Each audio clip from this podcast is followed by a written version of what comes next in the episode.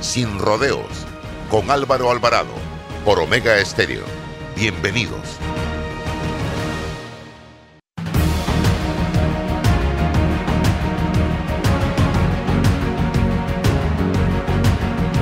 En Mi Bus seguimos modernizando el transporte público para brindarte un Panamá más conectado, reforzando las rutas complementarias de tu barrio para que llegues al punto de conectividad de tu zona. En el este, cuentas con la zona paga Metro Pedregal, en el norte, con la zona paga Los Andes, y en el centro, con la zona paga 5 de Mayo, en donde tendrás rutas troncales y corredores de alta frecuencia, y así puedes trasladarte de una forma más rápida y segura. Sigue avanzando en tu viaje realizando el transbordo gratuito y aprovecha todos los beneficios en tiempo y dinero. Y recuerda, no bajes la guardia contra la COVID-19. Al viajar con nosotros, usa tu mascarilla, pantalla facial y gel alcoholado. Mi bus, la gente que mueve a Panamá. Desde que empieza un nuevo día, la vida nos da motivos para seguir adelante, por nuestra familia, por nuestros amigos, por nuestros sueños. Y en Caja de Ahorros, nuestro motivo eres tú. Acércate o ingresa a cajadeahorros.com.pa diagonal seguir adelante y elige una opción acorde a tus necesidades para que reactivemos juntos tus proyectos, porque nos sobran motivos para seguir adelante. Caja de Ahorros, el banco de la familia parameña. La información tiene diversas fuentes y opiniones. Aquí las encuentra. Está escuchando Sin Rodeos con Álvaro Alvarado.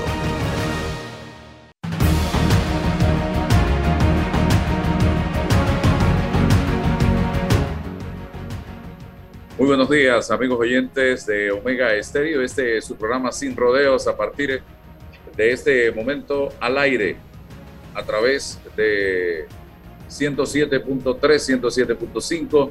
También nos puede sintonizar en nuestras plataformas de redes sociales, Instagram, TikTok, Twitter, Facebook, fanpage y también en nuestro canal de YouTube. Al mismo tiempo estamos transmitiendo este eh, programa. Hoy vamos a tener, eh, comenzando el espacio, al diputado Gabriel Silva, con quien vamos a tener una plática interesante sobre diversos temas de interés nacional eh, Gabriel Silva es diputado del circuito 87, precisamente. Y bienvenido. Esta mañana, una vez más, yo soy y transito por ese circuito, eh, diputado.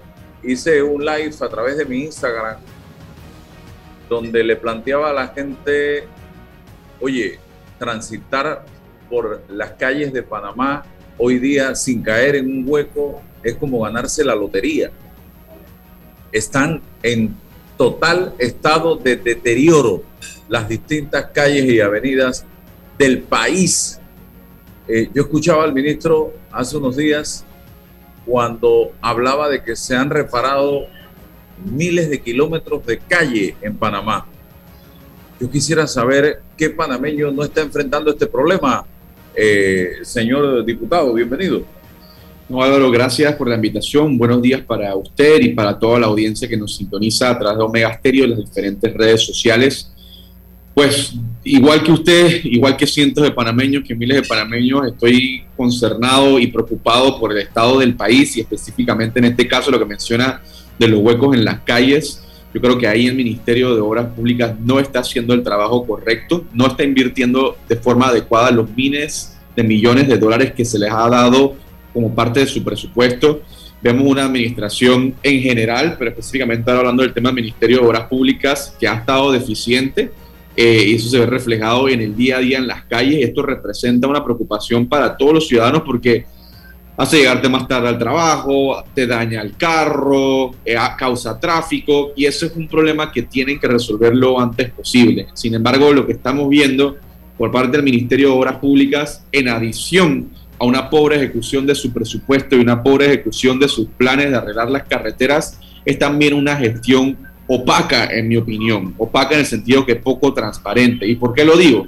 Seguimos y continuamos viendo, viendo a este gobierno, al Ministerio de Obras Públicas, contratar con empresas altamente cuestionadas, empresas que inclusive han hecho acuerdos de pena por corrupción en Panamá, o sea, empresas que han dicho, yo he hecho, he cometido un acto que tiene que ver con corrupción y sin embargo esas empresas se siguen ganando contratos con el Estado. Entonces, creo que eso es sumamente penoso, definitivamente que nos, nos frustra ver que las carreteras no están en un estado adecuado y eso nos impacta en nuestro día a día, pero también señalar la opacidad o la poca transparencia con la cual se están haciendo algunas contrataciones públicas. Debemos tener a las mejores empresas construyendo las carreteras con los mejores materiales, con la mejor infraestructura y no a empresas que han ganado contratos anteriormente a causa de eh, corrupción. Y eso tiene que acabar y estamos viendo que este gobierno esa práctica no la está deteniendo a pesar de que el presidente en campaña se comprometió a no contratar con empresas corruptas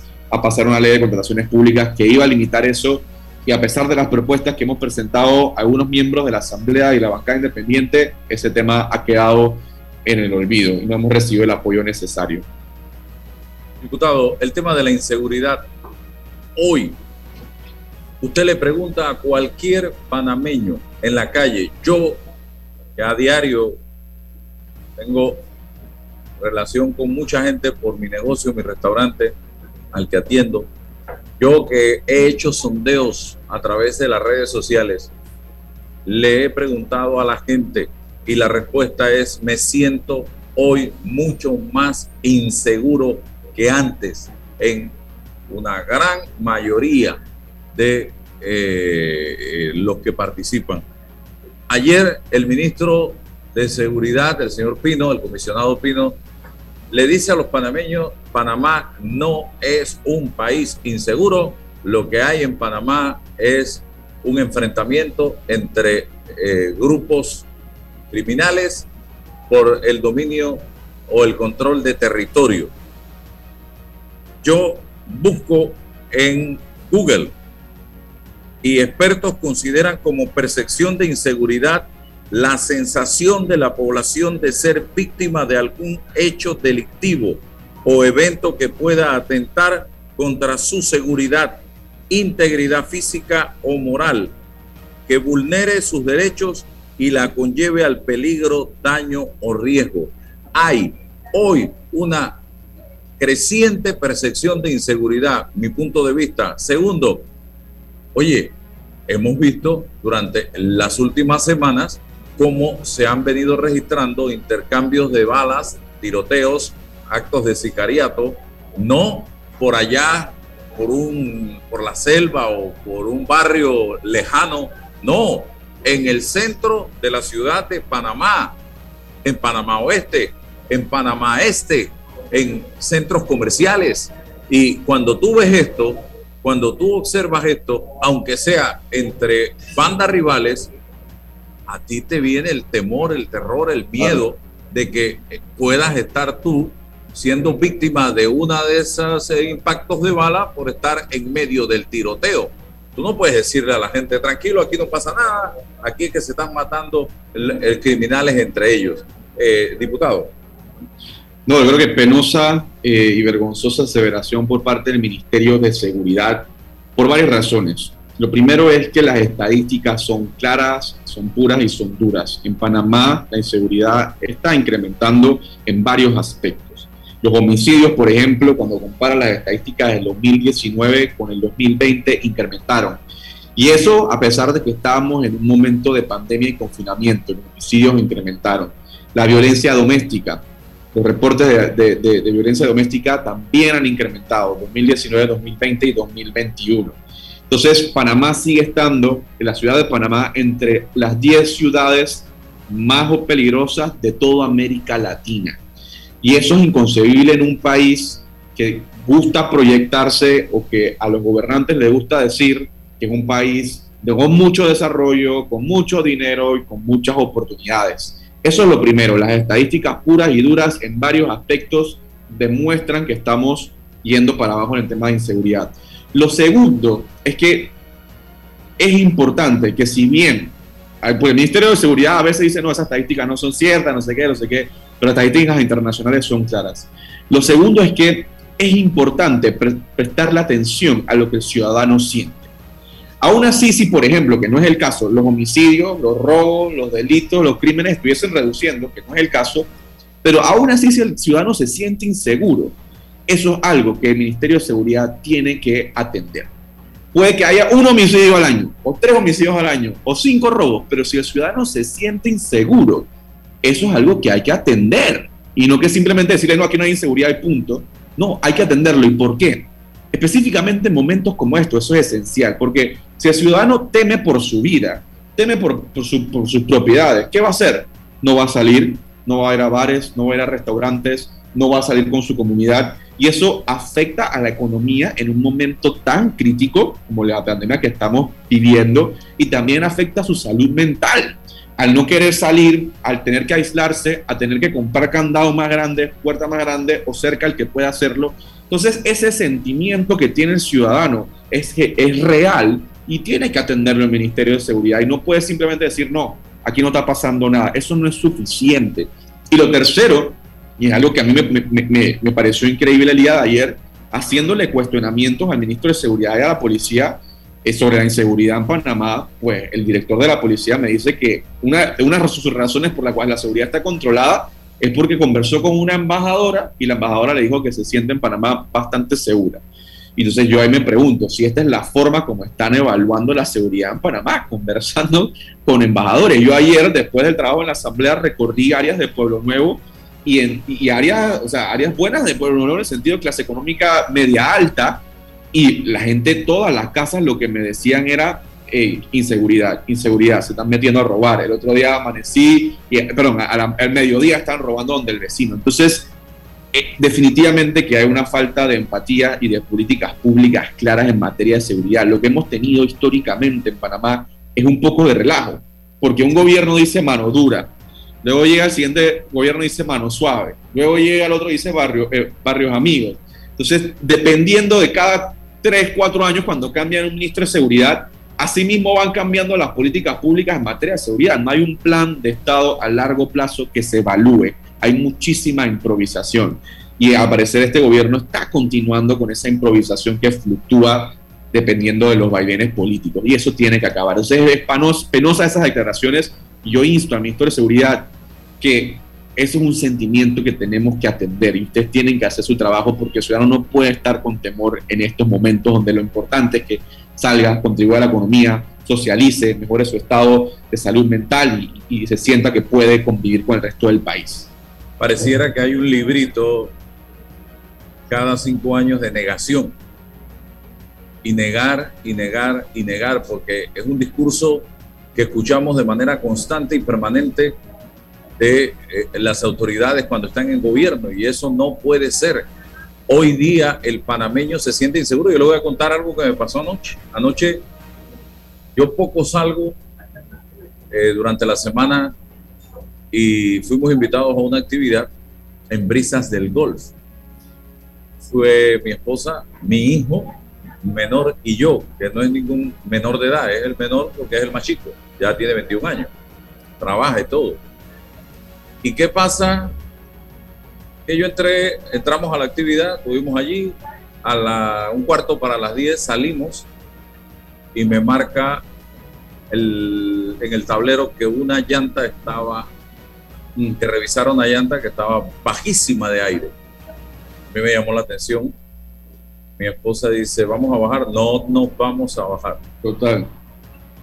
Vamos a llegar a una estación donde haya iluminación, aunque la llanta esté flat. Y las llantas acabo de cambiarlas hace semana y media, una semana. Así que, aunque esté flat, no sé cómo esté, pero vamos a llegar a la estación de gasolina a echarle aire. Llegamos a la estación de gasolina, ahí sí me bajé, había gente, llené la llanta. Si hubiese tenido un, clavo, un, algo cortada, lo que sea, ya hoy en la mañana la llanta hubiese amanecido flat. No, la llanta está en perfecto estado, no tiene ningún problema. Había perdido casi el 50% del aire. A mí, me, ¿qué me queda en mi mente? que intentaron hacer, eh, quitarle el aire a la llanta para que cuando yo subiera al carro me bajara y allí hacer lo que tenían que hacer. Eso fue lo que me quedó a mí en mi mente, porque así estamos hoy día los panameños. Y lo que yo hice, mi manera de actuar en ese momento, puerta cerrada, vamos a un lugar, a una estación, donde haya público y procedemos, por el temor de que, oye, me estuvieran en ese momento tratando de hacer un daño. Y así se siente mucha gente en este momento, insegura. Y la inseguridad, como usted mismo lo dijo, diputado, lo que provoca es que tú evites salir a la calle, evites estar en la calle o participar de actividades porque dice no me siento seguro y para que me vaya a pasar algo en la calle me voy a en la casa y así no vamos a poder reactivar la economía que tanto necesitamos reactivar en este momento, diputado. Así es, Álvaro, y también a mí lo que me, frustró mucho de la sesión de ayer en la Asamblea, donde algunos cuestionamos al ministro de Seguridad, es que a pesar de ese sentimiento genuino que tiene el ciudadano, eh, parece ser que el Ministerio de Seguridad no tiene estrategias robustas ni planes robustas para atenderlo y para resolverlo. Y eso es lo que más a mí me, me frustra, que tenemos las cifras de homicidios subiendo, las cifras de violencia doméstica subiendo, y sin embargo no hay un plan concreto, específico, eh, que se esté evaluando científico en cómo vamos a atender este problema. Entonces a mí me da la impresión y la preocupación como diputado que en materia de seguridad, que es lo primordial para el ciudadano, sentirse segundo, o sea, lo primero es la salud y la seguridad. Y, si no tenemos un plan, una estrategia en este tema, pues con razón en muchos otros temas que estamos viendo a nivel nacional, también está yendo en decadencia. O sea, yo estoy sumamente preocupado porque a pesar de esto, nosotros hemos presentado iniciativas en la Asamblea Nacional para ver el tema de seguridad, para que se vea un ángulo científico, se evalúe, se haga un, un consejo especial que, que establezca, que acabe con la improvisación que haya. Eh, y sin embargo, a pesar de los proyectos que hemos presentado y los proyectos que hemos presentado en materia de seguridad y penales también, pues están atancados. O sea, el partido gobernante no le está dando prioridad a estos temas, no le está dando atención. Entonces no dejan hacer, pero tampoco están haciendo, lo cual para mí es, es, es impermisible en un momento como este para el país. El caso reciente de un peligroso antisocial que estaba circulando tranquilamente en Costa del Este y que después nos dicen que fue por un error de cálculo del juez que quedó en libertad. Así nos venden.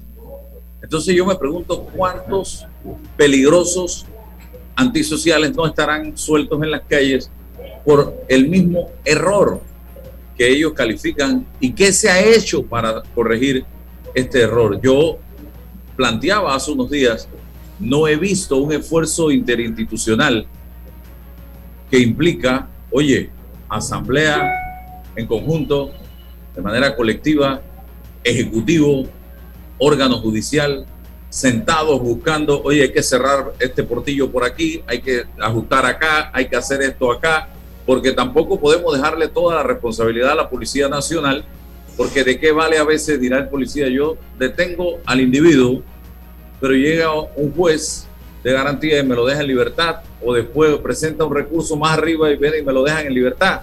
Entonces, eh, tiene que haber un trabajo en conjunto para poder que esto funcione realmente.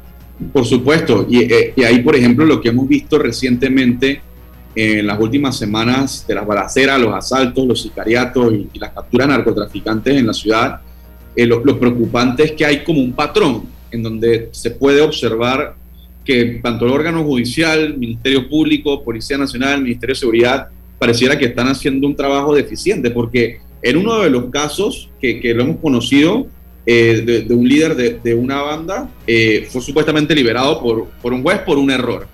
Luego el otro, que fue un homicidio, que fue multiplaza, o sea, desde el 2008 se tenía en la base de datos de la, de la DIJ que esta persona pertenecía a una pandilla, o sea, alguien que debió haber estado bajo observación y, sin embargo pasó lo, que conocemos en Multiplaza.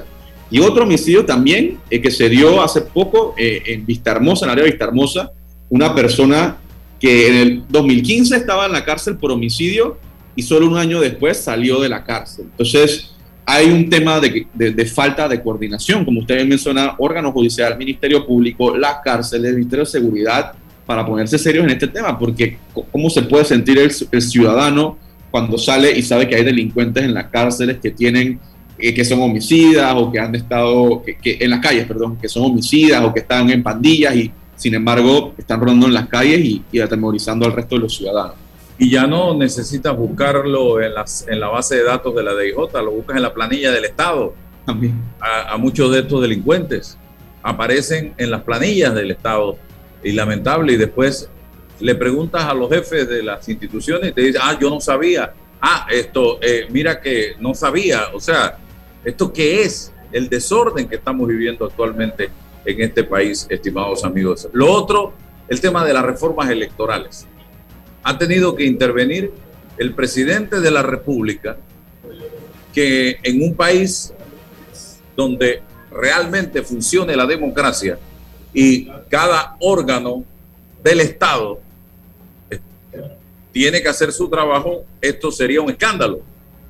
Pero aquí en Panamá tenemos que hasta que aplaudir lo que el gesto o la gestión que ha hecho el presidente para tratar de lograr que el Tribunal Electoral, que se ha retirado de la Comisión de Gobierno, vuelva a sentarse con la Asamblea y entremos ya en firme a debatir como debe ser, como Dios manda, estas reformas electorales que van a ser las reglas del juego para el próximo proceso electoral. Diputado Silva. Hay muchas leyes en Panamá, pero dentro yo diría las tres leyes más importantes o cuatro leyes más importantes del país. Está el presupuesto de la nación, quizás el código penal, definitivamente que la ley electoral es una de las más importantes en el país, porque la norma electoral determina las reglas del juego en cada una de las elecciones. Entonces, con esa regla nosotros elegimos quiénes van a ser diputados, quiénes van a ser representantes, quiénes van a ser presidentes y quiénes van a ser alcaldes. Y esas reglas determinan cosas muy importantes, desde quiénes pueden, qué, cuánto uno puede donar en campaña, cuánto puede costar una campaña, quién puede correr ¿Quién no puede correr? Si un criminal puede correr, si, te, si a correr como criminal te protege la norma, por ejemplo, eh, el tema de los cocientes, medio cocientes, residuos, cuántos diputados salen eh, y cómo se eligen a los diputados. En fin, la norma electoral es esencial para nuestra democracia. Entonces, hay un gran disgusto en la, en la clase política en Panamá históricamente y con justa razón por la opacidad, la falta de transparencia, la falta de servicios públicos de calidad y este es un momento importante, esta es una norma importante porque estamos en gran parte decidiendo desde ya el terreno, la cancha, cómo va a estar estructurada esa cancha para el 2024, cuáles van a ser las reglas del juego. Y lastimosamente lo que hemos visto hasta ahora por parte de algunos diputados del PRD es que están haciendo unas reformas a la medida. Y para mí eso es, eso es fatal porque las propuestas que hemos estado viendo de algunos diputados PRD lo que buscan es que las campañas sean más costosas. Em, por ejemplo, que las personas que tienen algún tipo de, crimen o delito lo condena hasta en temas de narcotráfico puedan donar a campañas, es decir, continuar con la narcopolítica. Y eso es penoso en un momento tan importante para Panamá, donde la ciudadanía está exigiendo transparencia. Entonces, son medidas, son normativas, son propuestas que están en cierta forma blindando o tratando de asegurar la reelección de algunos políticos tradicionales y que el PRD se mantenga en el poder. Y no podemos permitir eso, porque estamos viendo ahora mismo en Panamá cómo las cosas están en materia de seguridad, en materia de educación, en materia de, salud pública, de transparencia, y no podemos continuar de esta forma. Entonces es altamente preocupante lo que está pasando en este momento con las reformas electorales. Yo creo que la ciudadanía eh, está haciendo un buen trabajo en manifestarse en redes sociales. Sé que el próximo martes hay una una pequeña marcha o, concentración de personas afuera de la Asamblea Nacional porque es importante esa participación y esa presión ciudadana que ayuda a que las cosas se puedan hacer de una manera adecuada. Yo vi que entonces ahora el presidente de la República se va a reunir con, con su bancada y quizás con otras bancadas, pero yo insisto, esas reuniones es esencial que esté también participando la sociedad civil, a la bancada independiente que yo que yo sepa, a la fecha no nos han invitado tampoco a participar. Entonces es básicamente una reunión para que los mismos de siempre se pongan de acuerdo de cómo van a ser las reformas y realmente yo he perdido la confianza en cómo ellos quieren manejar este tema. Entonces es una, es una situación crítica, es un momento importantísimo donde se define las elecciones del 2024 y, y, están haciendo medidas diseñadas para el PRD porque tienen miedo, tienen miedo que gente buena, gente transparente, gente que quiere participar en política, eh, pues los reemplace y por eso están haciendo las, las medidas para limitar los tiempos, para que las campañas cuesten mucho más, para que la gente que no tiene tanto dinero no pueda competir, limitar la libertad de expresión para que puedan criticar el actuar de diferentes diputados, representantes, lo que sea. Y eso es todo, todo menos un avance, es un retroceso en materia electoral. Hay dos temas dentro de la reforma que me preocupan también. Como comunicador social, la posibilidad de que estén tratando de controlar lo que se puede decir y lo que no se puede decir durante la campaña política a través de medios tradicionales y a través de las redes sociales. Está sonando con mucha fuerza un artículo donde pretenden que a partir de que se da el disparo de arranque de la campaña política, tú no puedas denunciar nada de ningún candidato o diputado de la República a ningún puesto, eh, ya sea alcaldía, a presidencia, a diputado o a representante de corregimiento. Eh, ¿Cómo van a poder controlar eso? No lo sé, pero creo que eso atenta contra la libertad de expresión, porque si yo, Álvaro Alvarado, el 4 de mayo me doy cuenta o descubro un chanchullo de un candidato, ya sea a un puesto por primera vez o a la reelección, entonces yo no voy a poder denunciarlo a través de mis redes sociales. Eso es lo que se está tratando de evitar y ojalá no llegue a feliz término. Y lo segundo, el fuero electoral, que también tiene que acabarse. Creo que Panamá es uno de los pocos países en el mundo que arropa al político con ese fuero electoral y que impide que se puedan muchas veces realizar investigaciones a políticos corruptos, eh, diputado. Sí, por supuesto, también son dos temas que a mí me preocupan altamente. El primero, en el tema de limitar lo que la ciudadanía puede ser, yo creo que es importante empezar por hacer una distinción.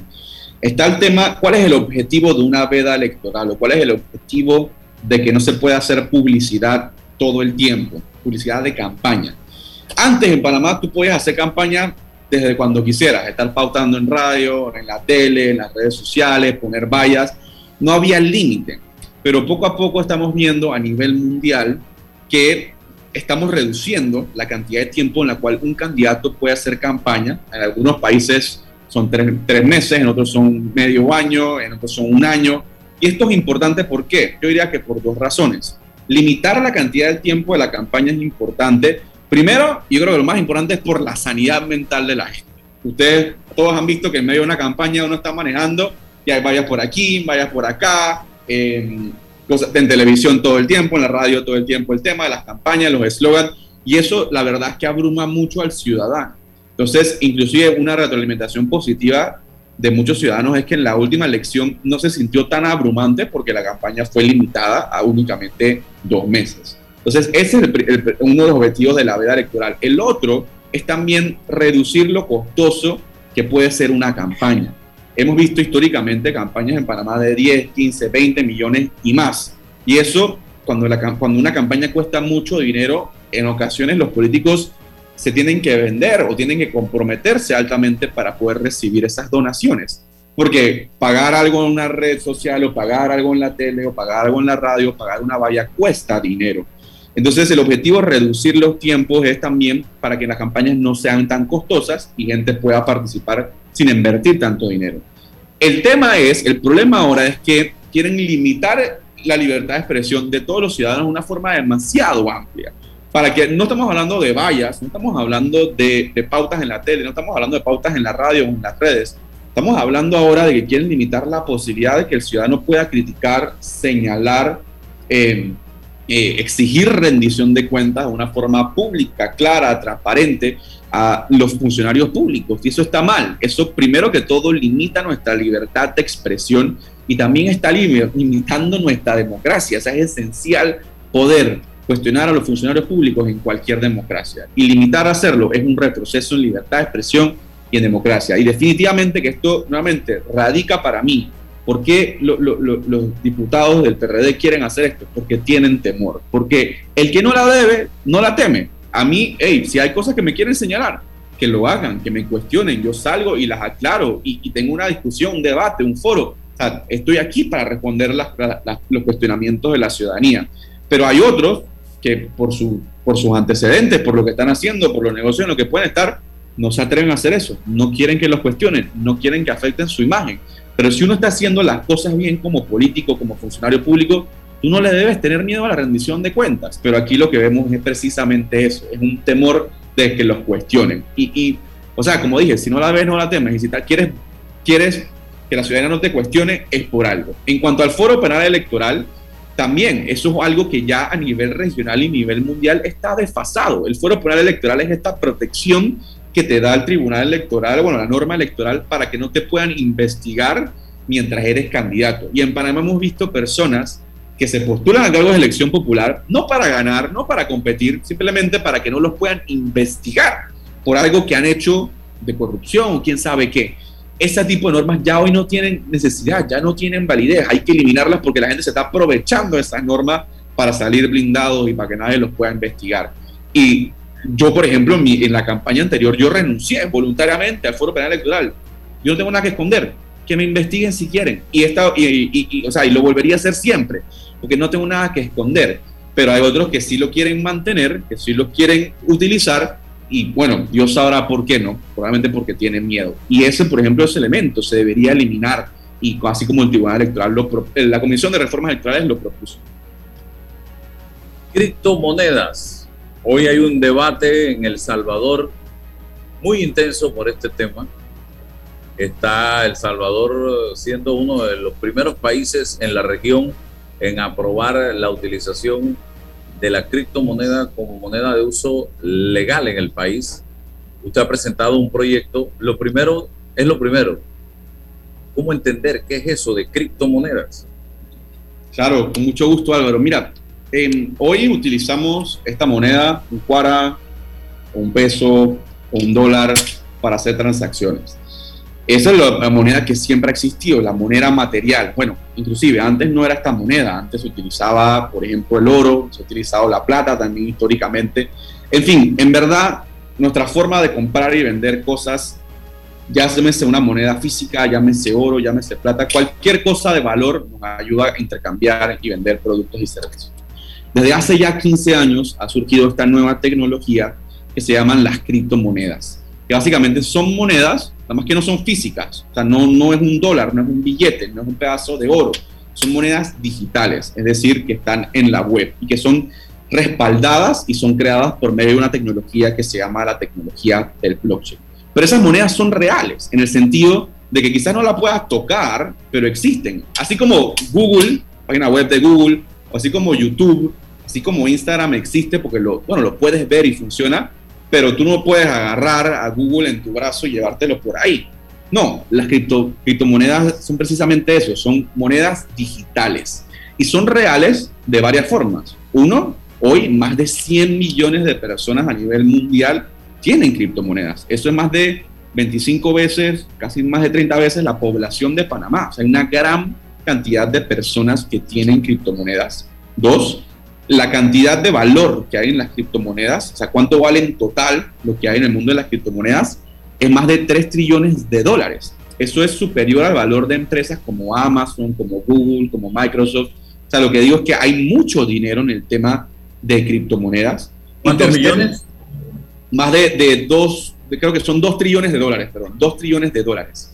Tercero es hay más de 10.000 diferentes tipos de criptomonedas, hay una variedad importante.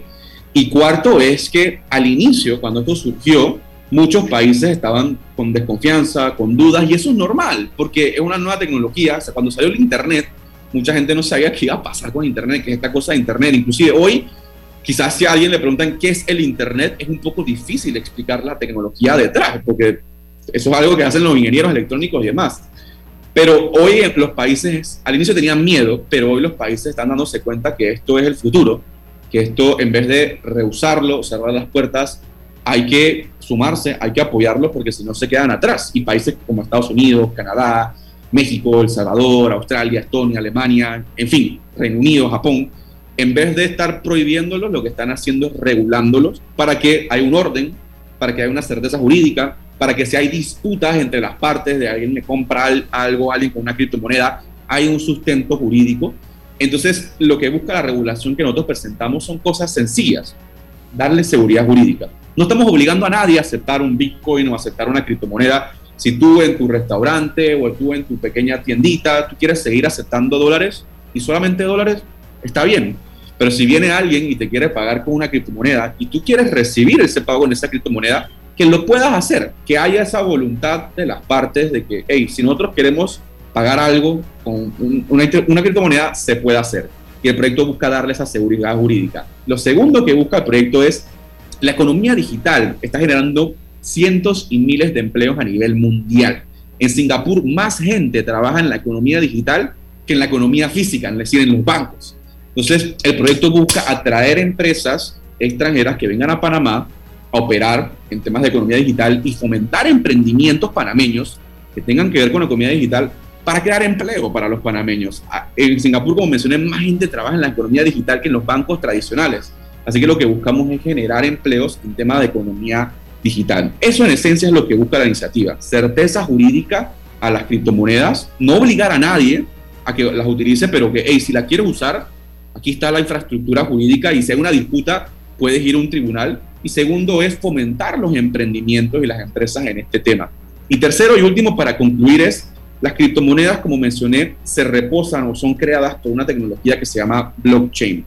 Y esa tecnología Hoy se usa no solo para criptomonedas, se usa para temas de seguridad, temas de salud, temas de base de datos y gobiernos de, otros países y organizaciones internacionales están usando la tecnología para temas de eficiencia, de transparencia y de reducir costos. Y el proyecto lo que busca es que el gobierno de Panamá utilice también la tecnología para ahorrar dinero en papel, para que los trámites sean más rápidos y para que haya más transparencia. Eso en esencia es la iniciativa.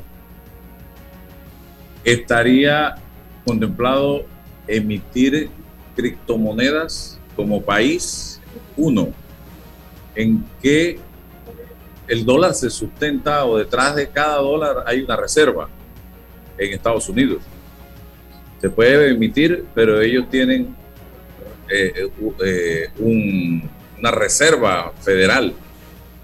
Eh, ¿Cómo funcionaría eso en Panamá? Por supuesto. La primera pregunta sobre, sobre si va a haber una moneda criptomoneda panameña o criptomoneda, o sea, cualquier persona, cualquier organización que tenga conocimiento sobre el tema, que tenga la tecnología, que tenga las computadoras, puede crear una criptomoneda. Como mencioné, hay más de 10.000 criptomonedas, pero esencialmente hay dos o tres que son las que recogen la mayor cantidad de valor. Por ejemplo, Bitcoin es la quizás la más importante, es la que más valor recoge, es la más utilizada. Si el día de mañana un grupo de ciudadanos organizados con la tecnología requerida desean hacer una criptomoneda, la pueden hacer si tienen los conocimientos y, es como si yo te diría, un ciudadano puede hacer una página web, un ciudadano puede crear una nueva red social, un ciudadano puede crear una nueva criptomoneda. Si va a tener el valor, quizás no. Si va a tener la mejor tecnología, quizás no. Todo depende. Este proyecto no contempla que el gobierno panameño, el Estado panameño, tenga que crear una criptomoneda. Aquí no estamos diciendo que Panamá ahora va a ser la criptomoneda del Balboa, Panamá va a ser una criptomoneda de, de la República. No estamos promoviendo ni buscando eso. Simplemente facilitar a que la gente pueda intercambiar las criptomonedas existentes. Entonces, este proyecto no impulsa que el gobierno panameño haga una nueva criptomoneda. Es más, yo creo que ningún gobierno lo está haciendo a nivel mundial hay empresas que lo están empezando a hacer. Ahora Facebook tendrá su propia criptomoneda, Amazon también. O sea, es algo que es un poco difícil de tener porque ya está pasando a nivel mundial. Lo segundo es el tema del respaldo y esa es una pregunta muy interesante. Las criptomonedas también tienen un respaldo. Antes el dinero, el dinero del dólar, los 100 dólares, el 5 dólares, estaba respaldado por material, materia prima, o sea, por oro o por plata. Pero eventualmente eso, hace ya varios años, quedó desfasado. Ya los dólares que nosotros utilizamos no están respaldados por oro. O sea, tú no puedes agarrar ese dólar y ir a, la Reserva Federal de Estados Unidos y decir, cámbienme esto por oro. Antes sí lo podían hacer, pero ya como, como hay mucho más dinero, mucho más dólares que oro, ya ese sistema se acabó. Entonces, las criptomonedas están respaldadas por la tecnología blockchain y depende de cada criptomoneda. Sé que esto puede sonar un poco complejo, pero cada criptomoneda está eh, respaldada por diferentes tecnologías. Y voy a usar el, el, ejemplo de Bitcoin. Para que Bitcoin se, se, se sustenta en operaciones matemáticas que tienen que resolver diferentes computadoras. Cuando esas computadoras resuelven esas operaciones matemáticas, se constituye un nuevo Bitcoin. Es decir, hay una operación matemática, hay unos problemas que tienen que resolver esta tecnología, que es lo que sustenta la creación del Bitcoin. Entonces, en, esencia es si hay un respaldo, es un respaldo tecnológico y es un respaldo que inclusive puede ser hasta más fuerte o más sólido que la moneda de algunos países, porque hemos visto algunos países como por ejemplo, eh, hemos visto esos casos de África donde monedas que valen billones de dólares por la inflación, eh, ha pasado también con el Bolívar en Venezuela, o sea, las monedas pueden perder su valor cualquier día y hemos visto, el dólar se ha mantenido más o menos estable, la inflación no está afectando, pero hemos visto que llega un gobierno corrupto, un, un gobierno autoritario y cambia la política monetaria de un país y vuelve la moneda del país nada. Entonces aquí no está tan centralizado en una persona o en una institución, es una cosa ya global. No hay peligro ya para cerrar de que se pueda prestar para blanqueo de capitales el tema de las criptomonedas? Es una buena pregunta. Uno de los grandes temores es ese, ese tema y eso realmente es un gran mito y explico por qué. Primero es que dentro cualquier cosa valor se puede utilizar para blanqueo de capitales o para narcotráfico. Por ejemplo, es interesante que el caso de Odebrecht, cuando le empezaron las investigaciones en Brasil, la forma como la fiscalía se dio cuenta que había algún tipo de corrupción no fue con grandes cuentas de banco, no fue con transferencias de dinero, fue porque se dio cuenta que algunos funcionarios públicos tenían grandes carros de lujo que no podían sustentar. O sea, que quizás esos funcionarios no los compraron con dinero, los compraron con carros. O sea, cualquier cosa de valor se puede malutilizar hoy. Eso es lo primero. Pero sin embargo, las criptomonedas, a contrario de lo que a veces se escucha por ahí, el porcentaje de criptomonedas que son utilizadas para transacciones ilegítimas eh, el año, hace dos años era, era de 2% y este año es menos de 1%. O sea, está reduciéndose la cantidad de criptomonedas que se usan para transacciones ilícitas. Y ese menos de 1% es interesante porque cuando agarramos cuánta el porcentaje en dólares, de cuánto porcentaje de dólares se usan para transacciones ilícitas, es más del 5%. O sea, menos dinero se usa en criptomonedas para temas ilícitos que para lo, que, el dólar, ¿no? Eh, y también las criptomonedas tienen algo importante y es que es fácil rastrearlas. Entonces, por ejemplo, el FBI, por ejemplo, ha recientemente, eh, por medio de sus investigaciones, han podido, investigaciones de blanqueo de capitales, ha podido traquear el uso de las criptomonedas y así poder encontrar diferentes criminales que las utilizaron para fines ilícitos. Quizás con el dólar eso no sea permitido porque sabemos que lo mandas a un paraíso fiscal o lo mandas para un lugar donde haya secreto bancario y nunca te enteraste qué pasó pero esto sí se puede rastrear. Así que ese miedo que se entiende porque es una nueva tecnología, realmente las estadísticas demuestran que no se usa tanto para esos fines. Muchísimas gracias, diputado Gabriel Silva, por compartir con nosotros hoy viernes. Gracias, no, gracias a usted y gracias a, toda la ciudadanía por sintonizarnos. Cualquier pregunta sobre el tema de las criptomonedas o sobre Panamá, estamos a la orden.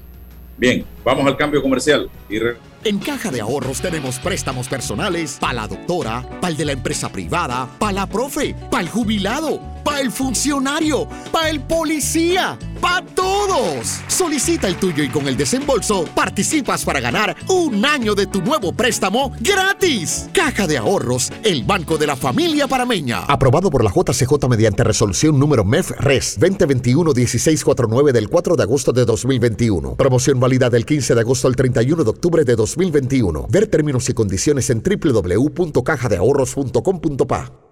¿Sabías que el yacimiento de cobre Panamá es un pórfido de cobre? Esto significa que el cobre está acompañado de otros minerales, que en nuestro caso, oro, plata y molibdeno en menores cantidades. Cobre Panamá. Estamos transformando vidas. Déjate llevar por la frescura del pollo melo. Panameño como tú.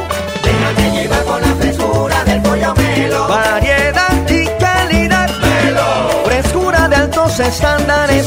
la calidad es una promesa. Para llevarte el pollo melo siempre fresco hasta tu mesa. Déjate llevar por la frescura del pollo melo. Por su sabor y calidad lo prefiero. Déjate llevar por la frescura. Estimado usuario, evita sanciones. No te quites la mascarilla ni la pantalla facial. No ingieras alimentos y ningún tipo de bebidas dentro de trenes y estaciones. Respeta las normas. Cuida tu metro. Descarga ya la nueva billetera electrónica nacional BEN de Banco Nacional de Panamá, tu app de cuenta virtual que te permitirá realizar pagos, consultas, recargas, transferencias y retiros en cajeros automáticos, todo de manera fácil, rápida y segura. Envía y recibe dinero utilizando tu celular. Banco Nacional de Panamá, grande como tú.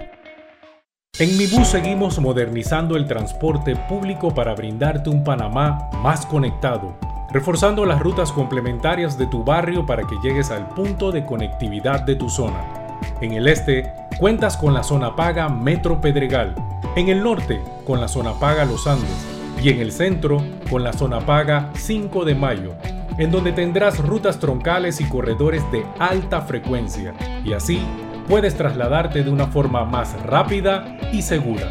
Sigue avanzando en tu viaje realizando el transporte gratuito y aprovecha todos los beneficios en tiempo y dinero. Y recuerda, no bajes la guardia contra la COVID-19. Al viajar con nosotros, usa tu mascarilla, pantalla facial y gel alcoholado. Mi bus, la gente que mueve a Panamá. Oye, ¿tú ya te vacunaste? No, aún lo estoy pensando. Pero si las vacunas son una esperanza de volver a una vida normal y salvar vidas. Hoy desde Panama Ports queremos enviarle un mensaje a los panameños. Vamos todos a vacunarnos como un país que quiere salir adelante, con positivismo y buena actitud. Por eso, ponle el hombro al COVID-19 para que juntos podamos salir adelante. Presta atención a los lugares y días donde estarán vacunando. Panama Ports, 25 años unidos a Panamá. Bueno, me voy a comer con una estrella. Mmm. Espérate, ¿y tu esposa sabe? Claro, ella sabe que la estrella del sabor es American Star. Y por eso en la casa comemos delicioso. American Star, el tasajo, jamón, chorizos y embutidos más suaves, económicos y con el sabor que le gusta a todos. ¡Oh! ¿Me invitas a conocer esa estrella? Busca la estrella roja y azul American Star, la estrella de tu cocina. Hay un delito que va en aumento, que se aprovecha de la buena fe de los ciudadanos. Yo estoy aquí construido aquí en mi carro solamente suyo mi persona. Entonces creo que usted me diga, ¿tiene el dinero completo o tiene usted un abono? Que realiza estafas por medio del comercio electrónico y que suplanta tu identidad. Ese es el ciberdelito, con un aumento del 225% en el primer trimestre, convirtiéndose en el delito con mayor incidencia en el último año. Estos grupos de crimen organizado generan 20 mil dólares diarios aproximadamente al cometer estos delitos. Si alguien te solicita dinero por redes sociales, antes de depositar, llama a esa persona y confirma la información. El ciberdelito es real. Denúncialo al 507-2988 o al 104. Un mensaje de la Policía Nacional, el Ministerio Público y esta emisora. Desde que empieza un nuevo día, la vida nos da motivos para seguir adelante. Por nuestra familia, por nuestros amigos, por nuestros sueños. Y en Caja de Ahorros, nuestro motivo eres tú.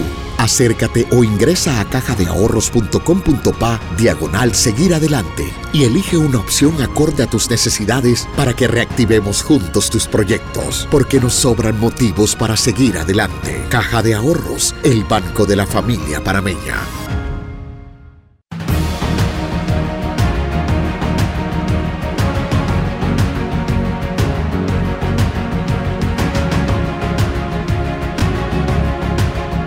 Seguimos adelante. Y recuerden, este martes a las 4 de la tarde Sal de la comodidad de tu cama, de tu mecedora, de tu taburete, de tu tableta, de tu oficina y vete, date una vuelta por la Asamblea Nacional de Diputados. Si lo, lo voy a decir ahora en la radio, lo estaba diciendo en redes, si nosotros ese día no despertamos y no metemos allí 10 mil, 15 mil personas, entonces nosotros nos merecemos lo que nos está pasando y más, para que sepan. Lo que nos está pasando y más. Porque si tú te quedas en la casa, y esto no es una protesta contra nadie en especial, esto es una protesta, una vigilia por el país, por nuestros hijos, por el futuro de la nación. Y si tú te quedas en la casa, entonces no te estés quejando de nada. Porque si tú te quedas en la casa, tú eres parte del problema y no parte de la solución. Y si tú eres PRD, Cambio Democrático, Panameñista, eh, Alianza, País, eh, el Partido Popular, el Partido de Lombana, el Partido de Martinelli, pero tú eres panameño y tú estás viendo todo lo que está pasando, también puedes participar. Ahí no se le va a preguntar a nadie de dónde es, ni quién organiza, ni quién convoca, ni quién nada. Esto, todo el que quiera puede participar. Jesús Valbuena está con nosotros, Social Chucho. Bienvenido. Hoy que nos traes, como todos los viernes, buenas noticias. Hola Álvaro, ¿cómo estás? Todo, todo, todo súper bien. Bien, gracias a Dios. Yo estaba diciendo por aquí, bueno, ojalá que yo sea de los invitados que Álvaro si quiere escuchar. estaba, estaba como que sudando, sudando frío.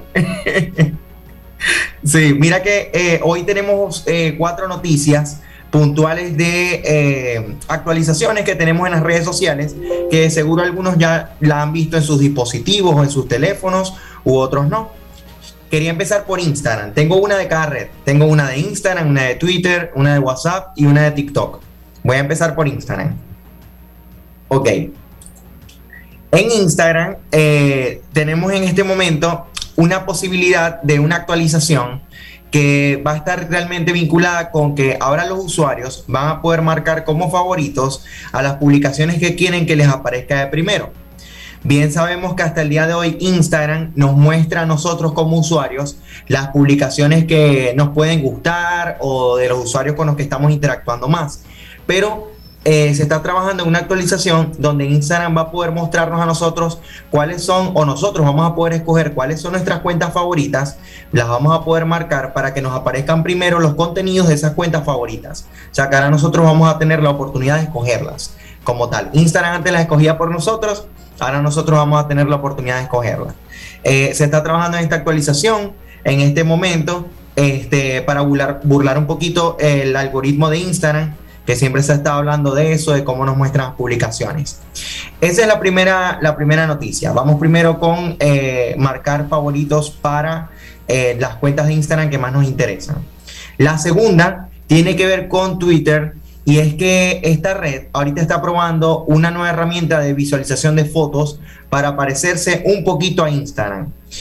Yo siempre he dicho que Twitter no se rinde, es decir, el mes pasado, y lo habíamos conversado, eh, eliminó sus fleets, que eran su versión de historias, eh, creó una opción que se parece a Clubhouse, pero ahora está explorando también que su, su imagen o el cómo se vayan a ver las fotografías se parezca a Instagram, o sea, tenga una visualización parecida a la de Instagram. Ahorita están experimentando con esta actualización, eh, con esta herramienta como tal, y algunos usuarios de iOS este, advierten que ya tienen una nueva forma de ver las fotos y videos. O sea que ya esto está actualizado en algunos dispositivos. Es un cambio estético que está trabajando Instagram para poder eh, mostrar todo de una forma un poco más, eh, un poco más parecida, Twitter, perdón, a Instagram como tal. Ok. La otra noticia tiene que ver con WhatsApp. Eh, si bien sabíamos, no sé si Álvaro, tú habías visto que WhatsApp tiene una opción donde podemos configurar nuestra privacidad. Incluso podemos colocar que la doble flecha o el doble check este, solamente nos llegue como en color gris y no azul para no mostrar a la persona que lo hemos leído o no. O incluso quitar el en línea. como tal, que ha generado tantos problemas a las personas de, ¿estás en línea? ¿Con quién estás en línea? Entonces, ahora WhatsApp tiene una actualización donde va a cambiar la hora de conexión para mejorar nuestra privacidad. Eh, eh, va a estar disponible para los usuarios que la quieran utilizar. Esta opción ha ido cambiando un poco en los años este, y básicamente vamos a poder entrar en privacidad y en privacidad vamos a ver una opción que dice mis contactos, mis contactos, perdón, a excepción de, o mis contactos, o excepto a. Entonces, esa opción que solo vamos a tener, que es como que solo algunos contactos, nosotros vamos a poder filtrar que algunas personas de los contactos que tenemos vean elementos como la hora de mi conexión. O sea, que voy a poder filtrar usuarios que van a ver algunas cosas y otros que van a ver otras. Eso lo voy a poder configurar en opción de privacidad y me va a aparecer en solo contactos. De esa forma yo puedo hacer que mi conexión no sea tan pública que algunas personas no lo tengan, que otros sí lo tengan, este, y puedo tener como una especie de listas negras también, como tal. Eso es una súper buena opción para personas que no quieren tener toda esa información a la mano, sabiendo que tienen varios contactos ya agregados, o varias personas que están en WhatsApp. Dejo dicho además que no todos lo saben de repente, pero en la parte de privacidad yo también puedo filtrar que la persona que no me que no tenemos agregado de contactos este, no vea mi foto de perfil. O sea, eso me protege a mí de no tener toda la información a la mano a personas que quizás no conozco como tal. Y eh, hay una noticia que salió recientemente hace dos días, donde hay un estudio que ya demuestra que los usuarios ya pasan más tiempo en TikTok que en YouTube.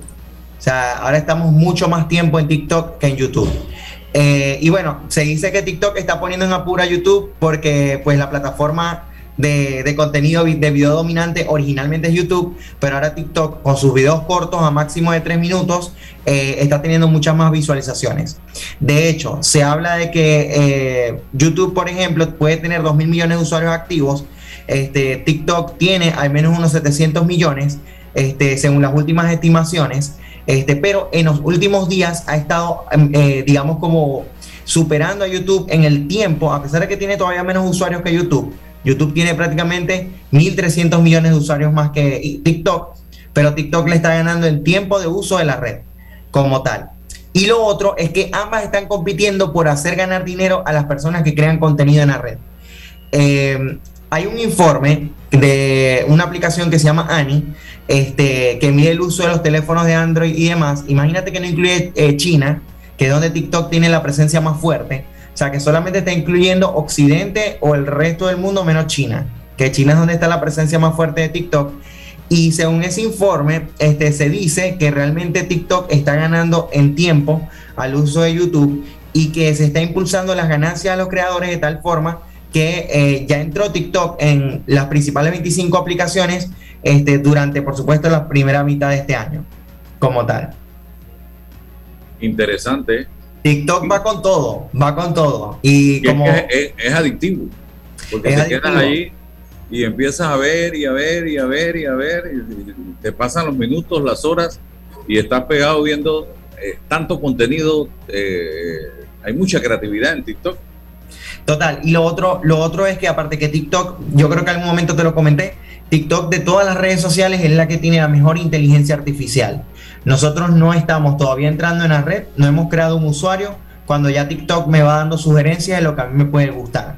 O sea que hay una mejor lectura predictiva de cómo se comporta el usuario con el uso de su teléfono móvil. Este, y eso hace que TikTok te dé mejores sugerencias de lo que te puede gustar que de repente otras redes sociales. Y lo otro, el último factor, es que a las personas se les hace súper interesante TikTok porque saben que uno o dos videos que tú puedas viralizar pues puedes tener un crecimiento de seguidores que en otras redes es un poco más complicado de lograr porque tienes que invertir mucho más dinero. Entonces, en TikTok inviertes menos dinero y el tiempo es mucho como, digamos, como mucho más creativo, este, mucho más efectivo y por supuesto eso, eso ha generado como ese factor de adicción en las personas que con poco logras más que quizás en otras redes.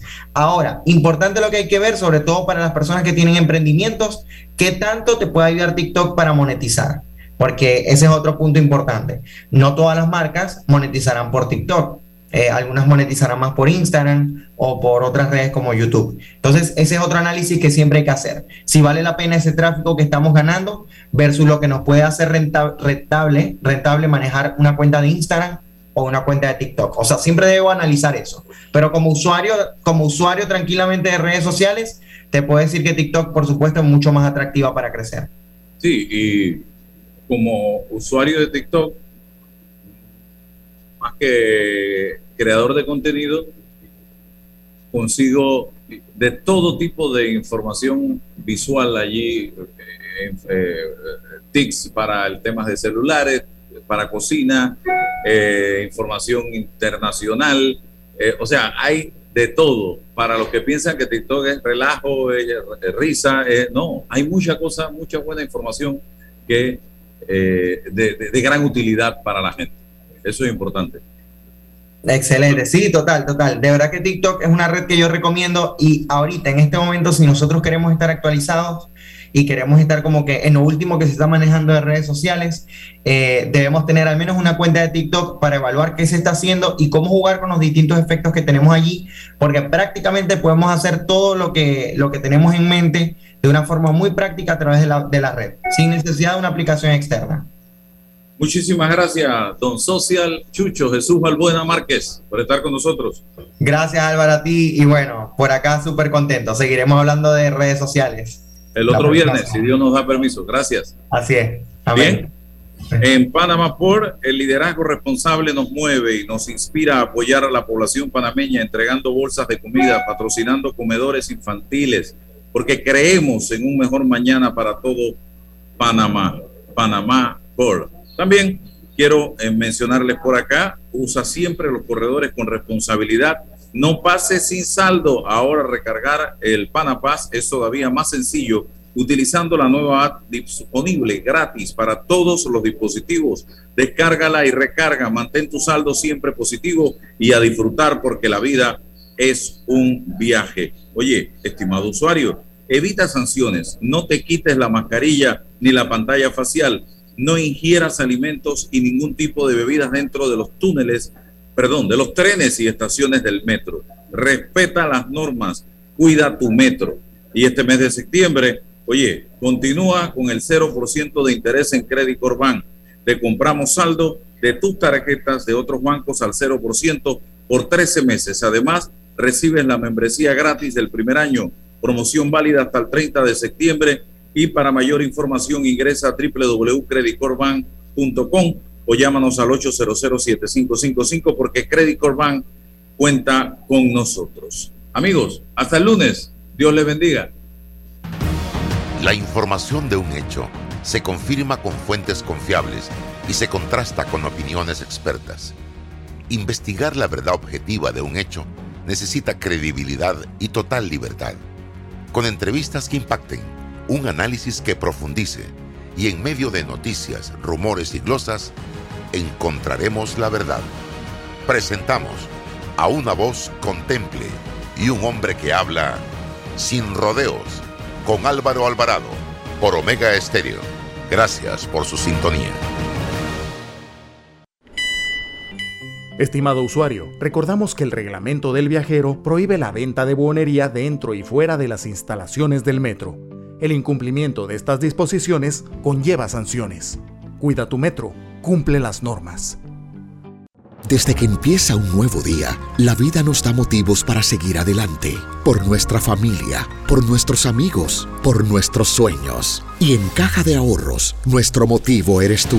Acércate o ingresa a cajadeahorros.com.pa diagonal seguir adelante y elige una opción acorde a tus necesidades para que reactivemos juntos tus proyectos.